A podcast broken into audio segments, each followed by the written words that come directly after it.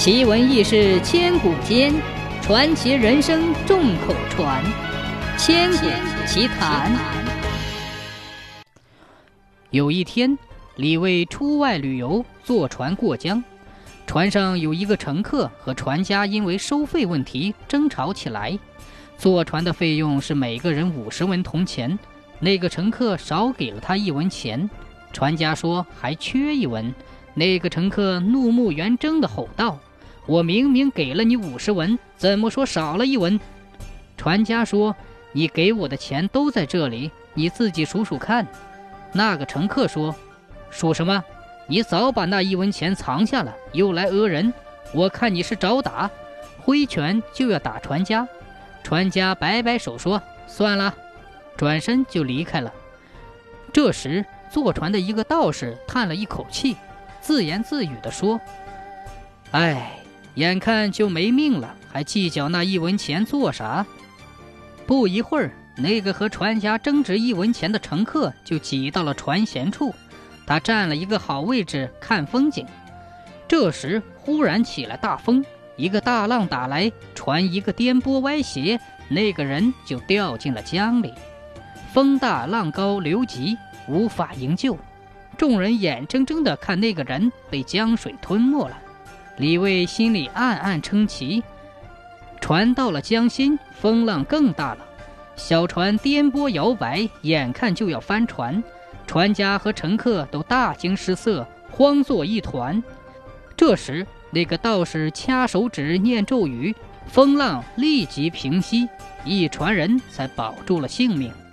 李卫和船家、乘客都给道士跪下磕头，拜谢救命之恩。李卫再三拜谢道士之后，便请教说：“您为什么没有营救先前落水的人呢？”道士说：“先前那个人落到江中是命中注定，我难以相救。”您是贵人，有惊无险，这也是命中注定，我不能不救，这有什么好谢的呢？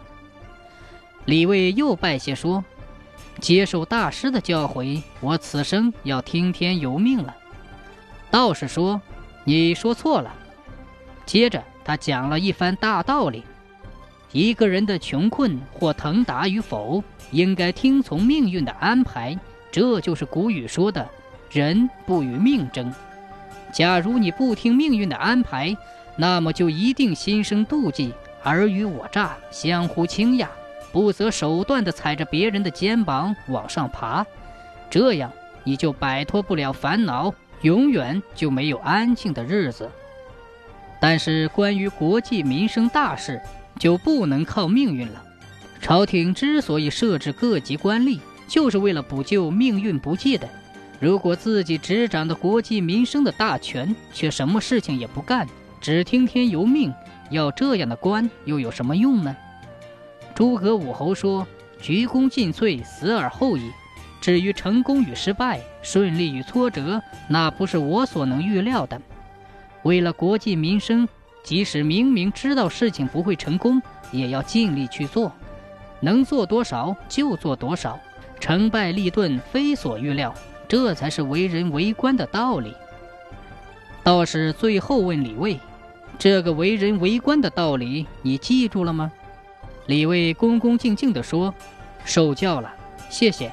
请问您尊姓大名呢？”